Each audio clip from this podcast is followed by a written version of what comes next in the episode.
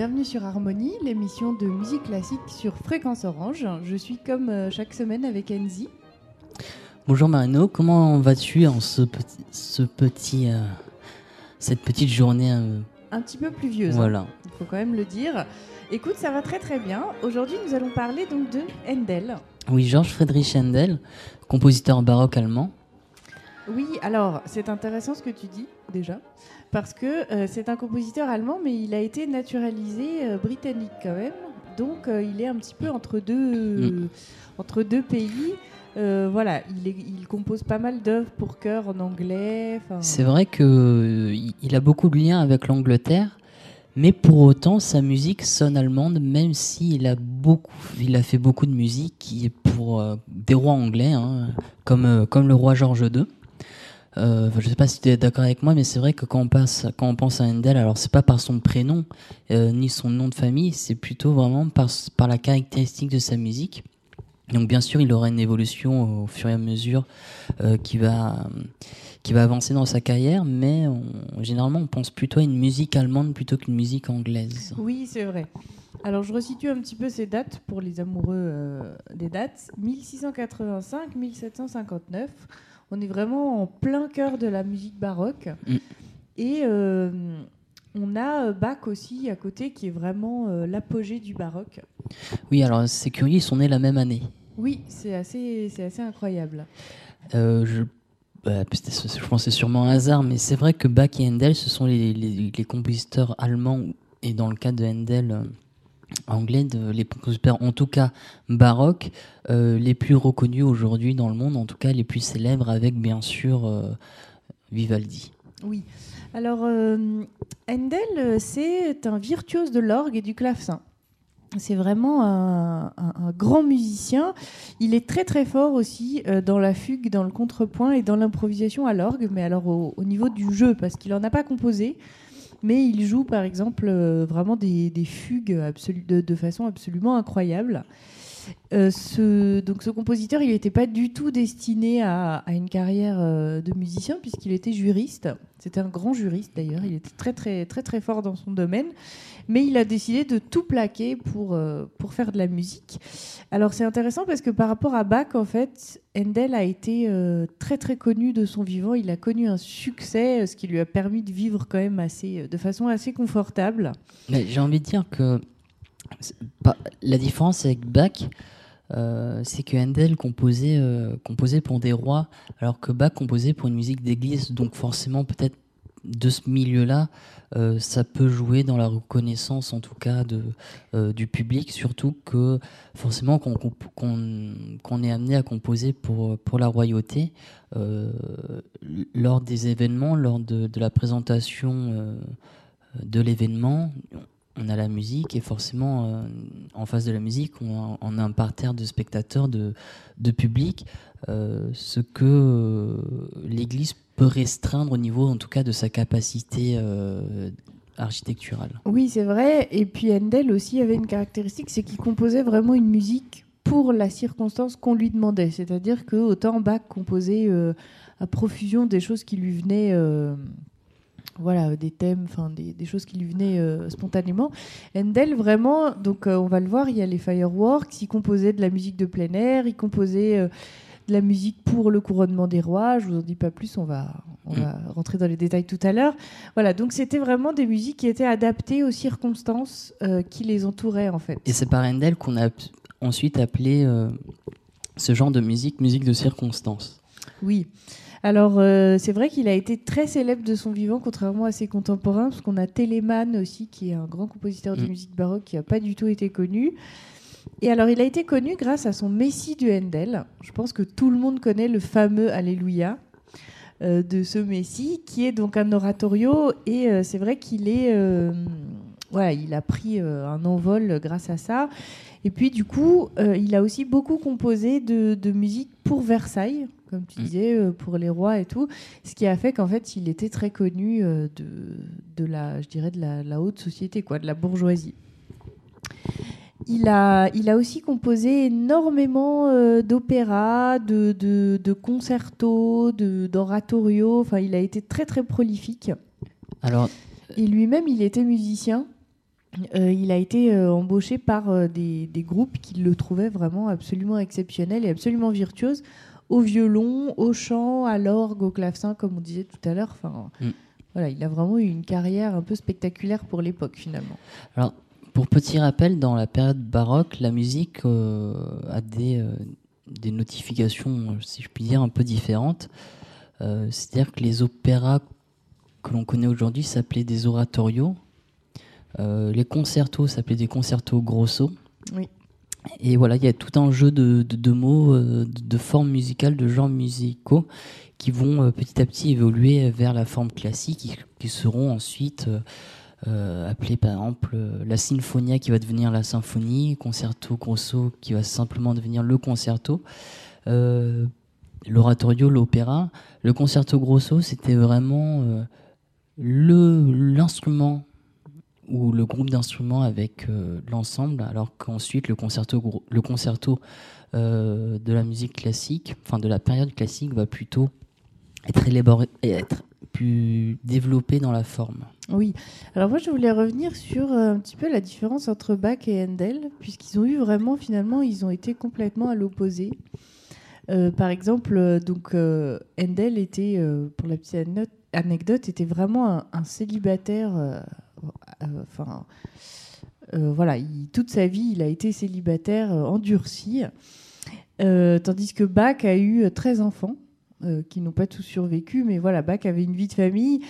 Euh, Bach n'a pas du tout connu le succès. Handel a eu un succès absolument phénoménal. Bach, comme tu disais tout à l'heure, composait beaucoup de musique religieuse. Euh, Handel en a composé un petit peu, mais c'était surtout dans le domaine du profane. Et euh, on a aussi au niveau de la composition, donc Bach était vraiment très rigoureux au niveau de la métrique, au niveau de, de, de tout ce qui est euh, rythmique. Et puis on l'a vu dans une émission avant au niveau de la fugue, tout ça. Alors que Handel a beaucoup privilégié la mélodie. Et euh, il était très imaginatif au, milieu de la- au, au niveau de la mélodie. Et c'est vrai que c'est quand même important de voir, euh, quand on écoute Bach et Handel à côté, euh, on n'a pas l'impression que c'est la même époque, je trouve, moi, de composition. C'est vrai qu'on a plutôt, euh, en tout cas, outre la, la même époque, la même époque, pas du tout le même style. Avec Bach, on a plutôt à faire une musique intérieure, une musique euh, très rigoureuse, euh, à la limite euh, torturée, parfois, avec toutes ces fugues, ces enchaînements de, de, lignes mélodiques, et puis parfois avec les straights. Avec Handel, on a plutôt une musique. alors peut-être comme ce sont des musiques de circonstance, je pense par exemple à la Water Music ou la Fireworks Music qu'on écoutera bientôt, Alors je rajoute que donc ces deux musiques-là, ce sont des musiques euh, en plein air. en hein. de plein air. Voilà, de plein air. Donc forcément, peut-être que ça respire justement, euh, peut-être plus. C'était, euh, c'était les, les- c'était quasiment, euh, ils prenaient le pas sur euh, maintenant la musique, par exemple de Versailles avec les, les feux d'artifice. C'était vraiment des musiques euh, de fête, des musiques de, de représentation. Oui, puisque c'est vraiment Water des, Music, anticipants- c'était, des anticipations. Oui, voilà. Water Music, on va pas l'écouter aujourd'hui, mais c'était une musique où les musiciens étaient en fait sur une barque et Mm. accompagnaient euh, le roi sur la Tamise. Donc c'était vraiment. euh, C'était vraiment un spectacle à part entière. Voilà. Donc, euh, c'est pas notre pote qu'on a inventé les spectacles, ça on le sait tous. Mais encore plus impressionnant, c'est vrai que Handel a engendré plusieurs, plusieurs formes de musique, d'où cette musique de représentation. Oui. Il a été très très prolifique dans sa composition. On a énormément de choses de lui. Et euh, sa musique, donc on va le voir tout à l'heure, a un côté quand même assez dynamique. hein. C'est toujours assez joyeux, assez Mm. festif finalement. Euh, voilà, à part peut-être dans son Messie, où là, comme c'est de la musique religieuse, il y a, il y a plus d'intériorité, mais euh, voilà, il reste quand même un compositeur de musique assez, assez joyeuse. À la différence, euh, à l'exception près, j'ai envie de dire, on, on l'étudiera tout à l'heure, on l'analysera un petit peu, c'est sa sarabande qui est. euh, Oui, qui est plus méditative, ouais. c'est vrai. C'est vrai. Mais enfin, on le développera tout à l'heure. C'est vrai que Voilà. c'est euh, c'est un sujet à part entière cette sarabande et surtout les interprétations qu'elle qu'elle provoque.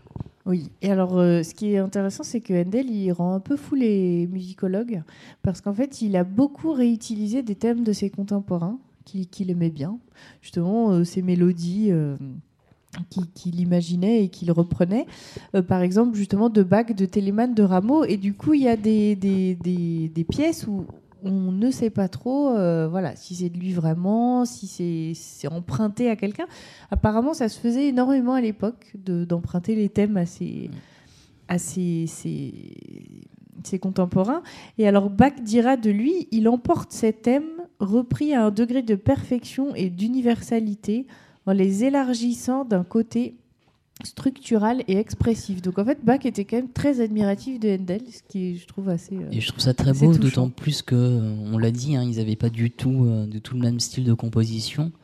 Et que, que, que quelqu'un comme Bach et Handel se respectent mutuellement, même si forcément, hein, dans, dans, le contexte de l'époque, ils auraient pu être rivaux.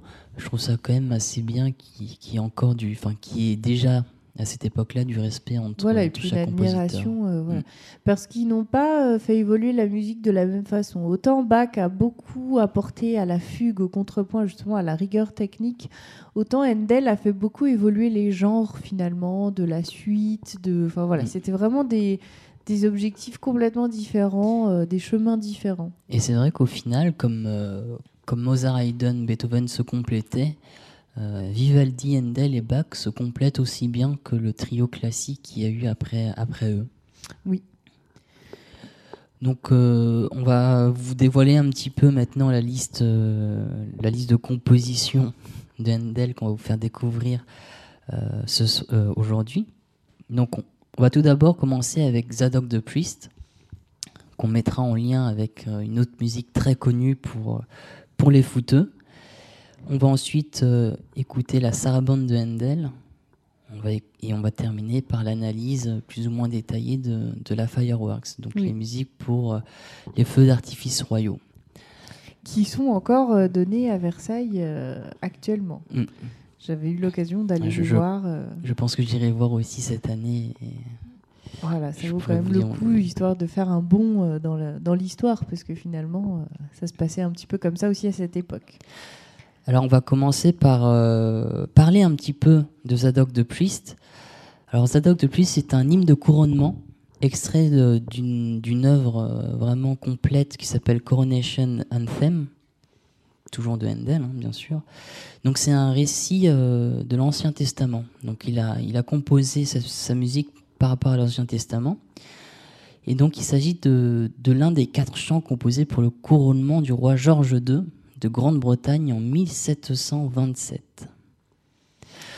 Alors, euh, donc c'est intéressant parce que ce, ce, je ne sais pas comment on peut appeler cette pièce en fait. Enfin, ça n'a pas de genre particulier, peut-être. Alors, on l'appelle souvent musique de, de, représentation, musique de circonstance, musique de couronnement, parce mhm. qu'après, ensuite, à chaque couronnement britannique, euh, cette musique va être jouée. Oui, parce qu'elle n'a pas en elle-même de forme euh, comme on peut la connaître, c'est pour orchestre et chœur. Oui, c'est vraiment une. On dirait qu'il a, qu'il a composé, comme on l'avait dit, il n'avait pas vraiment de rigueur, donc c'était vraiment, on dirait une forme libre. Oui, voilà. Et alors, elle fait partie des quatre hymnes justement de couronnement dont tu as parlé.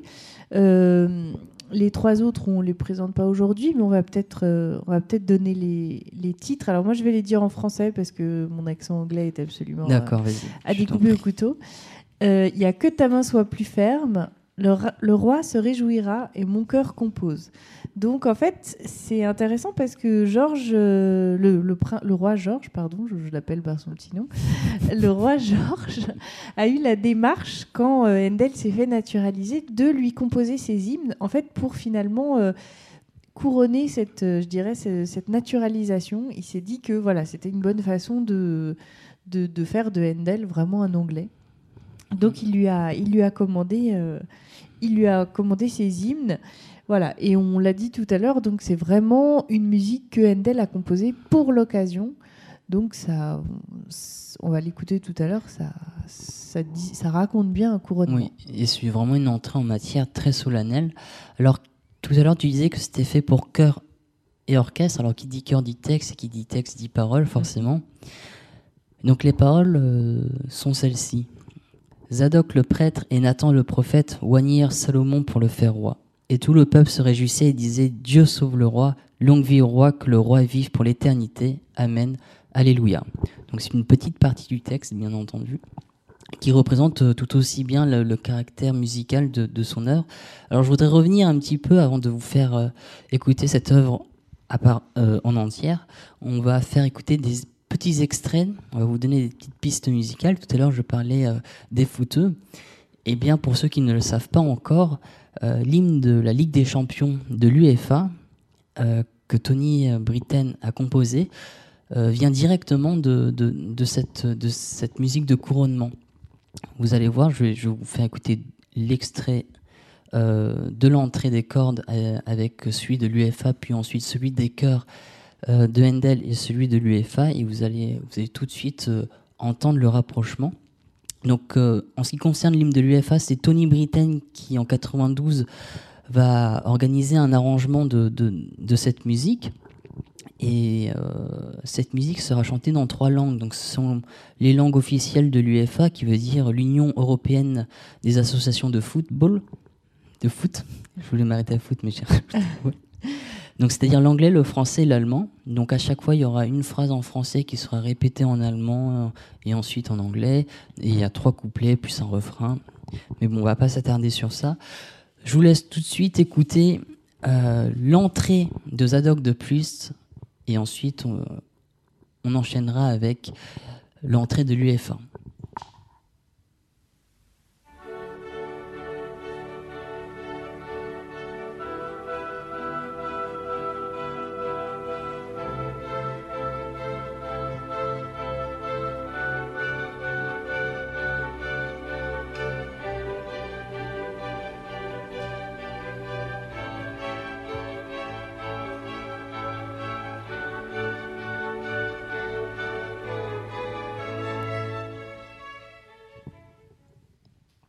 Alors peut-être euh, certains d'entre vous ont reconnu euh, l'hymne de l'UEFA, en tout cas le début de cet hymne.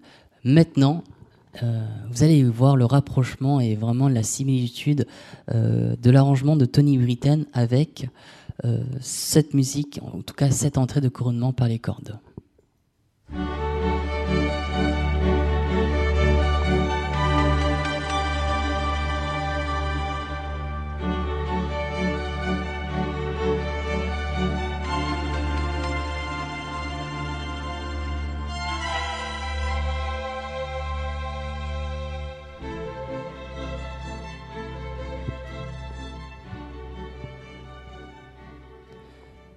Alors pour ceux qui ne seraient toujours pas convaincus, on va maintenant faire écouter la partie des chœurs de Handel, suivie de la partie des chœurs de l'hymne de la Ligue des Champions. Donc c'est parti pour les chœurs.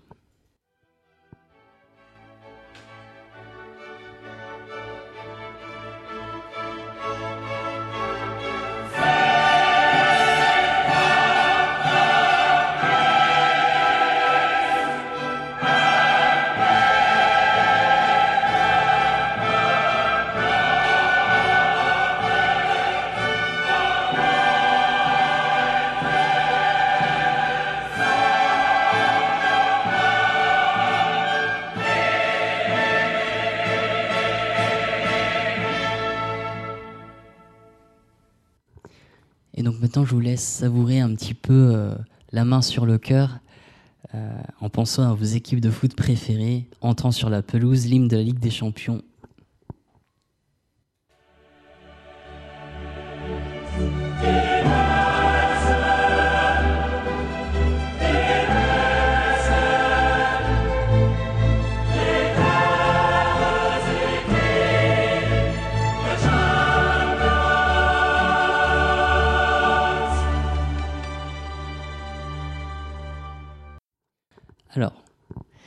c'est intéressant ce que tu disais tout à l'heure parce que donc euh, par rapport au pays justement de la Ligue des Champions, en fait euh, Handel a, dans ses compositions un côté aussi très il jouait déjà au foot.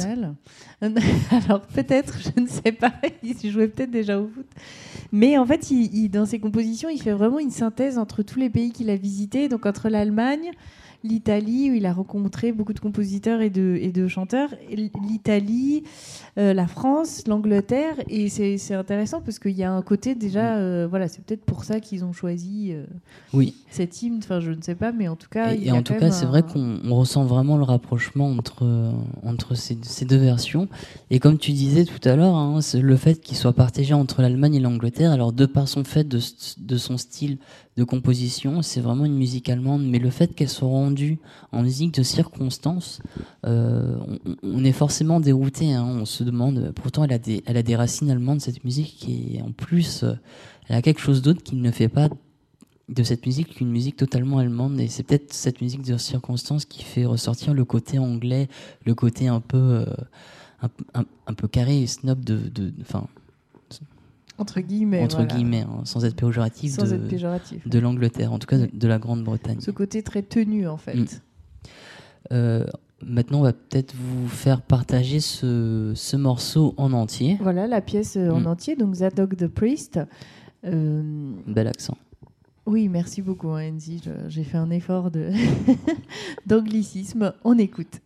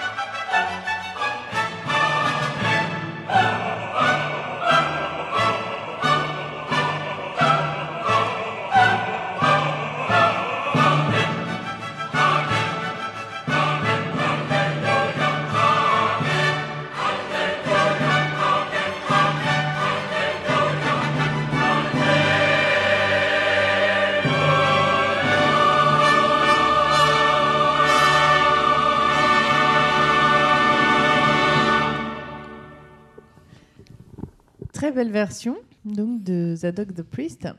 Euh, c'est intéressant parce que euh, on, on entend bien quand même la patte de Handel et notamment dans les Alléluia, il y a des motifs euh, qui qu'il a repris, enfin que qu'on retrouve dans le Messie. Alors Mm. par contre, euh, Il faudrait vérifier, oui, si le voilà, Messie si a été composé. est avant euh, ou après, mais du coup on parlait de ces thèmes qui étaient repris.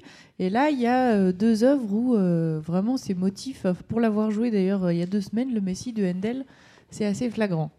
il reprend, euh, ouais. Du coup, c'est vrai qu'il a, il, il a, il a réutilisé cette musique religieuse pour une musique royale. Et c'est vrai que là, je- j'ai employé une expression, mais je pense que les Anglais me voudront pas. Dieu sait que la religion et la royauté en Angleterre, même encore de nos jours, est très très précieuse. Oui, oui. Donc, euh, j'espère que vous avez vraiment apprécié cette, euh, cette musique parce que c'est. C'est pas la plus connue de Handel, hein, mais je trouve que c'est une de ses œuvres la plus représentative en tout cas de ce qu'il a pu faire de son vivant en Angleterre. Oui, puis c'est vrai que c'est une musique euh, quand même assez royale, Mm. Qui est très... euh, Porté par les trompettes surtout. oui, voilà, portée par les trompettes, et puis... euh, oui, qui est très noble en fait. Oui. Alors, on, rappelle, euh, enfin, je, je, je, juste préciser quelque chose, c'est que les, les instruments baroques et la sonorité des instruments baroques sonnent très nobles à chaque fois. C'est pour ça que, et que surtout cette époque est- servait beaucoup à la musique des rois, hein, notamment déjà rien que par l'époque, euh, euh, il y avait il y avait un lien entre la musique et, et euh, tout- tout- toute cette musique de couronnement. Donc c'est pour ça que parfois quand vous allez à Versailles, vous entendez de la musique baroque, vous n'allez pas entendre du Beethoven euh, Mm. ni euh, ni du Schoenberg. C'est vraiment l'époque baroque servait surtout à présenter quelque chose. C'était une musique de une certaine musique de noblesse. hein. C'était un luxe. Oui, c'était très musique. cérémonieux, c'était très cérémonieux et euh, et euh, bah, à Versailles, c'est vrai qu'on retrouve quand même toute cette ambiance, même si euh, ça devient un lieu entre guillemets touristique. Mm. Si il y a quand même cette am- ambiance euh, de cérémonie et de noblesse, c'est intéressant parce que là, euh, Handel gère pas mal les, les masses sonores, je trouve. À la période baroque, c'est pas ce ce qui est le plus, le, enfin, le, le plus courant quand Mm. même. Et là, donc, il, il- il joue sur les contrastes plutôt que sur un petit peu les couleurs qu'on pourrait, qu'on pourrait voir pour faire quelque chose finalement qui, qui envoie. C'est intéressant parce qu'on verra plus tard, à la fin, de- en- tout à l'heure, euh, dans la musique Fireworks, le roi George II lui avait demandé de, de supprimer les cordes. Oui, oui, oui. Donc de, il avait dû réarranger. de et ne garder que la fanfare version, finalement. Et maintenant, on a des versions avec, avec cordes. On va passer maintenant à une euh, musique. Alors, je pense que c'est euh, la musique, le fer de lance de la musique euh, de Handel.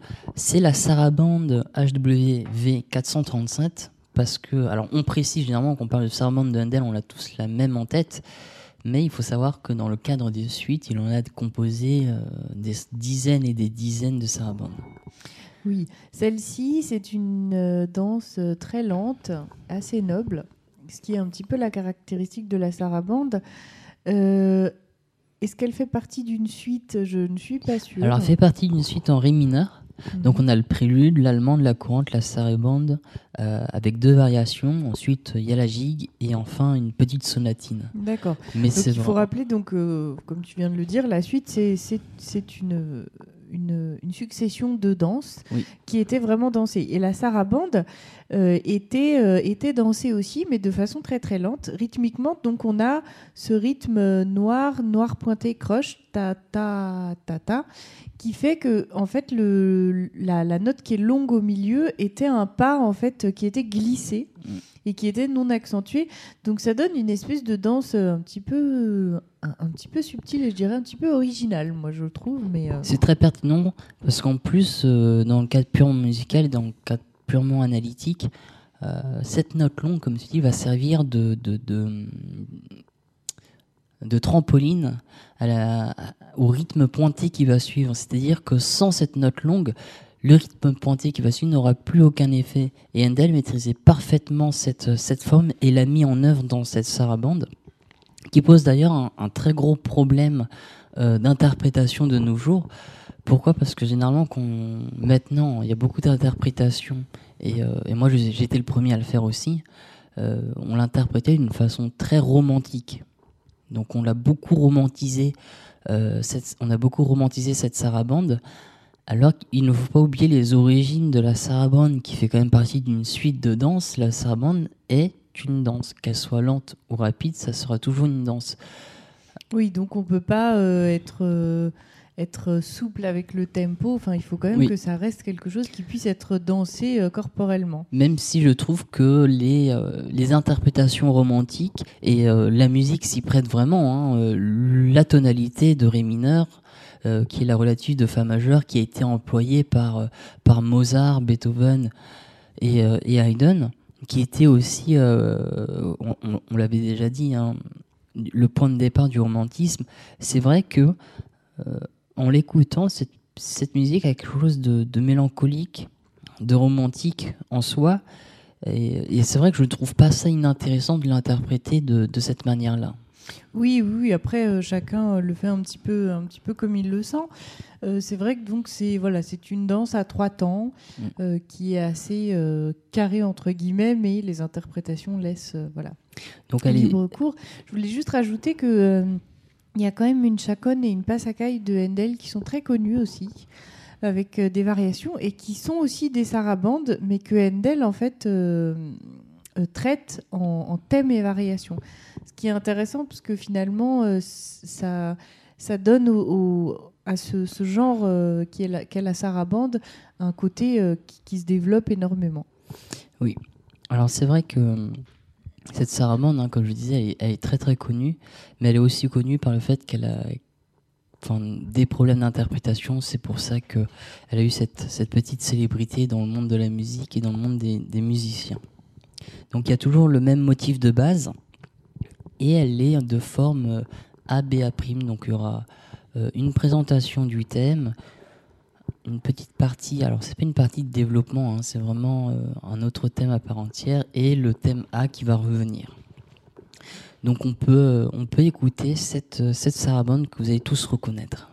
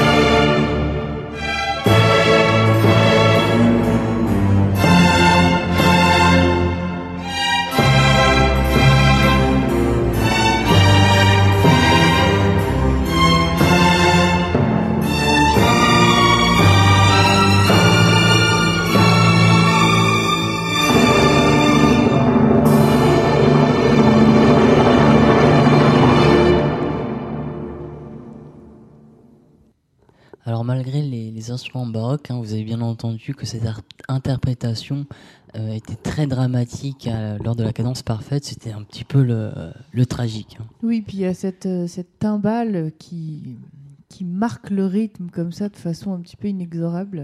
Mais c'est pour ça que je trouve c'est justement pour ça que je trouve intéressant de mêler justement une interprétation de deux de deux périodes suivantes avec une musique qui a été euh, qui était connue justement pour sa danse, pour sa sobriété, pour sa tenue, pour sa noblesse. Tout à fait. Alors, on va on va pas s'attarder dessus à part dire que c'est euh, une écriture assez verticale. Euh, on va plutôt passer au gros de cette émission. Enfin, quand je dis gros, c'est parce que le, le, temps d'écoute sera est plus conséquent, plus conséquent et plus important pour pour vous auditeurs. Alors, on va s'attaquer à la Fireworks Music donc c'est un traité de paix en Angleterre euh, pour fêter justement la sécession de la guerre d'Autriche, je crois. Oui, c'est ça. C'est ça, c'est pour euh, en l'honneur des festivités du traité d'Aix-la-Chapelle. Euh, alors c'est un, comme on disait tout à l'heure, c'est une, fanfare entre guillemets, c'est-à-dire que les instruments, il y a hautbois, basson, corps, trompette. Il y a plus de 100 instrumentistes.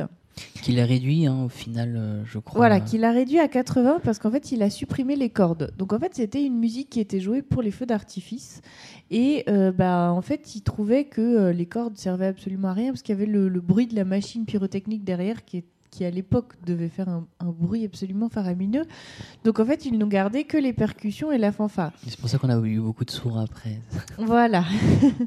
et pour la petite anecdote d'ailleurs, euh, la machine a pris feu un jour euh, pendant une représentation et ça a été un petit peu la panique.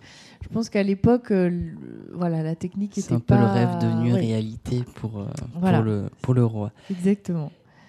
Et c'est vrai. Alors, Maintenant, la musique, en tout cas, est, euh, on, lui a rajouté des cordes. Hein. En tout cas, je...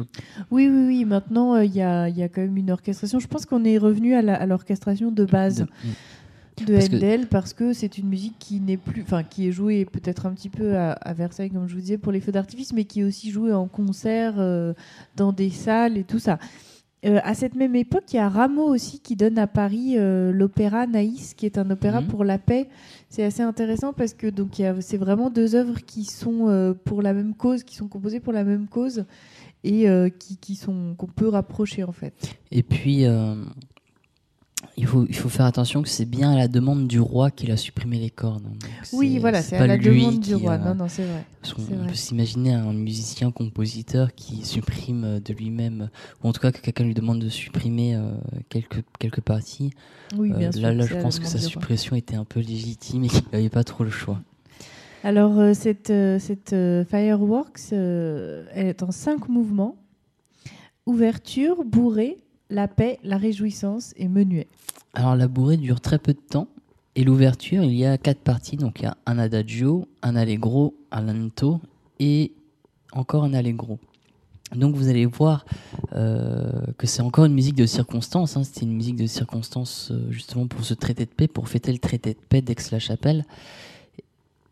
Et on va euh, justement recréer cette musique de circonstance dans un fameux film de Randall Wallace qui s'appelle Marino. Le masque de fer avec. L'homme au masque de fer. L'homme au masque de fer, excuse-moi. C'est parce que je voulais dire euh, le nom de cet acteur euh, DiCaprio. Oui. Et euh, Depardieu aussi. Oui, parce que si c'était seulement le masque de fer, c'était un film avec Jean Marais. Oui, c'est vrai, c'est vrai. C'était le premier. Euh, voilà. Le premier masque de fer. Et pour le moins, la ressemblance, comme avec l'hymne de la Ligue des Champions, est vraiment très troublante.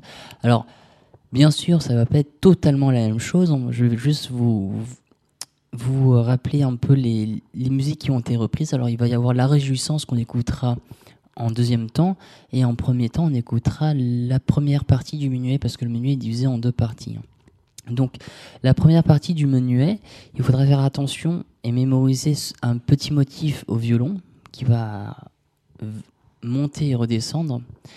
Et ensuite, vraiment mémoriser, ou en tout ou du moins faire attention au motif de la basse qui va être le même dans la musique de l'homme au masque de fer. Alors, quelle va être la séquence? Ça va être la séquence du bal avec euh, ce roi Louis XIV qui a été remplacé par son frère jumeau qui s'appelle Philippe et où justement les, euh, les trois mousquetaires qui restent à savoir Athos, Porthos et Aramis, vont kidnapper le vrai roi. Donc il va, y, avoir une sorte de substitution à ce bal et cette musique de bal va reprendre directement ce, cette première partie du menuet. Alors on va écouter tout de suite la première partie du menuet de la Fireworks Music.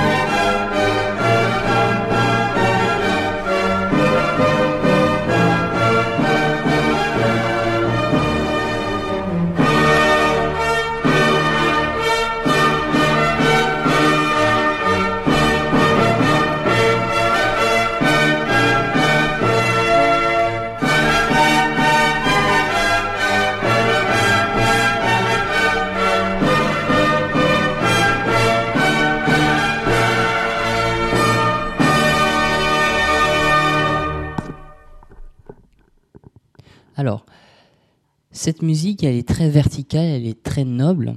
Donc c'est un menuet. Un menuet, c'est un peu un pas dansé aussi, on pourrait dire. Oui, qui est à trois temps et mm. qui est assez, assez festif aussi, on va dire. Euh, c'est une danse quand même euh, assez, euh, assez joyeuse, assez enjouée. Voilà, cherchez le mot. Alors vous allez voir dans la version de Nick Glennie Smith, qui est justement le compositeur de, de la musique de l'homme masque de fer, qui par ailleurs est un des pionniers de la musique électronique, en, tout cas intégré la musique électronique dans la musique de film avec Hans Zimmer. Il a collaboré avec Hans Zimmer et les frères euh, Williams, Harry Gregson Williams. Donc, euh, vous allez voir que la version de Nick Lenny va beaucoup plus respirer, elle sera plus allante, euh, mais par contre, elle va toujours garder et un peu varier ce motif qu'on va entendre, qu'on a entendu en tout cas au violon, mais il va garder justement ce motif de basse. Donc je vous laisse apprécier cette version de Nick Glennie Smith.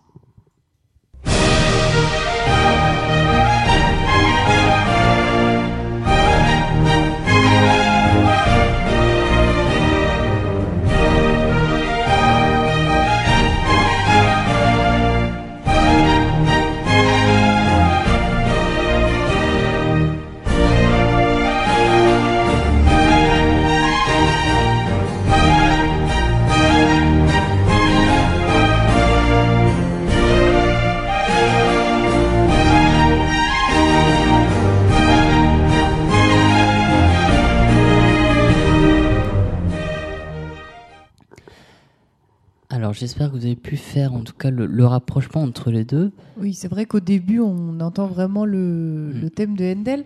Après, euh, c'est intéressant parce qu'il y a une grosse différence d'effectifs dans, l'orchestre et puis de, je dirais, de masse sonore quand même, où on a, euh, dans la version justement de L'homme au masque de fer, on a quelque chose de, beaucoup plus fourni. Euh. Mm.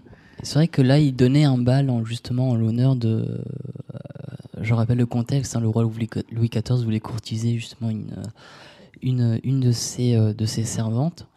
Et euh, voilà, il, il donnait un bal en, en l'honneur de. Voilà, pour faire la fête. Mm. En fait, le côté euh, festif de la musique du Handel est encore plus exacerbé, mm. pour le coup. Surtout que la mer, à un moment, on va rentrer en pleine salle et là, ce sera le, le silence complet. Il y aura une deuxième partie où euh, Nick Lenny Smith va reprendre cette musique de Handel et de, la même œuvre, hein, de Fireworks. Il aurait pu reprendre euh, d'une autre, euh, d'une autre œuvre, mais c'est vrai que cette œuvre-là, j'utilise beaucoup le mot œuvre, c'est vrai que cette partition-là est tellement, tellement, tellement démonstrative qu'il est difficile de passer à côté dans un film comme, comme celui de Randall Wallace. De cette époque, en mm. fait, Donc ensuite, la deuxième musique qui va reprendre, ça va être La Réjouissance. Euh, je vous laisse apprécier ce petit morceau.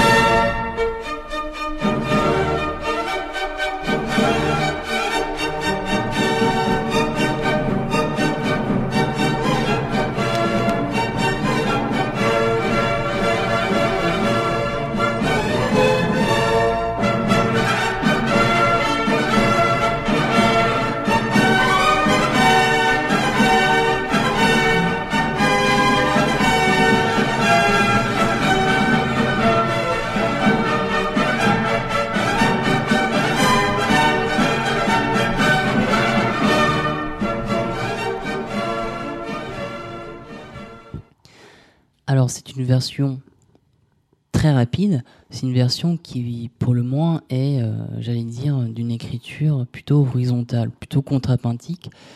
Euh, je ne sais pas si tu as entendu ça, Marino, mais c'est vrai que c'est une, j'allais dire que c'est une musique filée.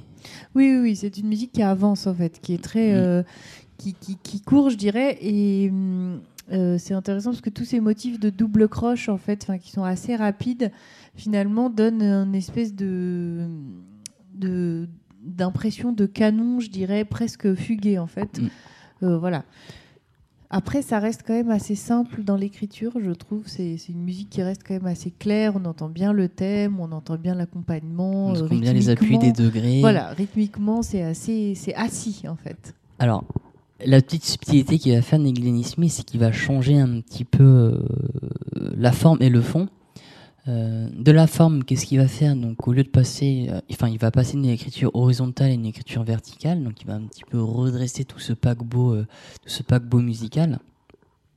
Donc, il va justement écrire une partition verticale et au lieu de retomber à chaque fois sur le premier degré, il va s'émanciper dans une marche harmonique.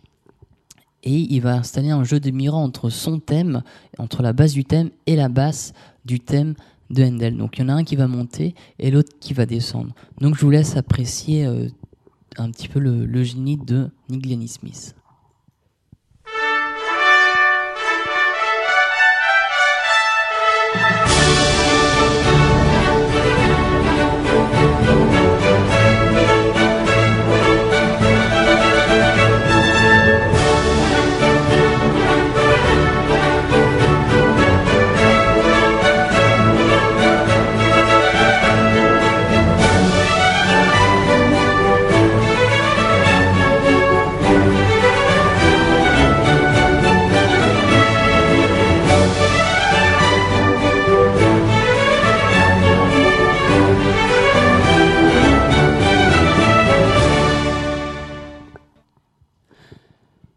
Que vous avez pu. Euh, est-ce que tu as pu apprécier cette marche harmonique et justement cette émancipation du langage musical euh, que n'avait pas euh, Handel à l'époque baroque Oui, oui, tout à fait. C'est vrai que là, on est, on s'est développé. Enfin, le, le thème est développé.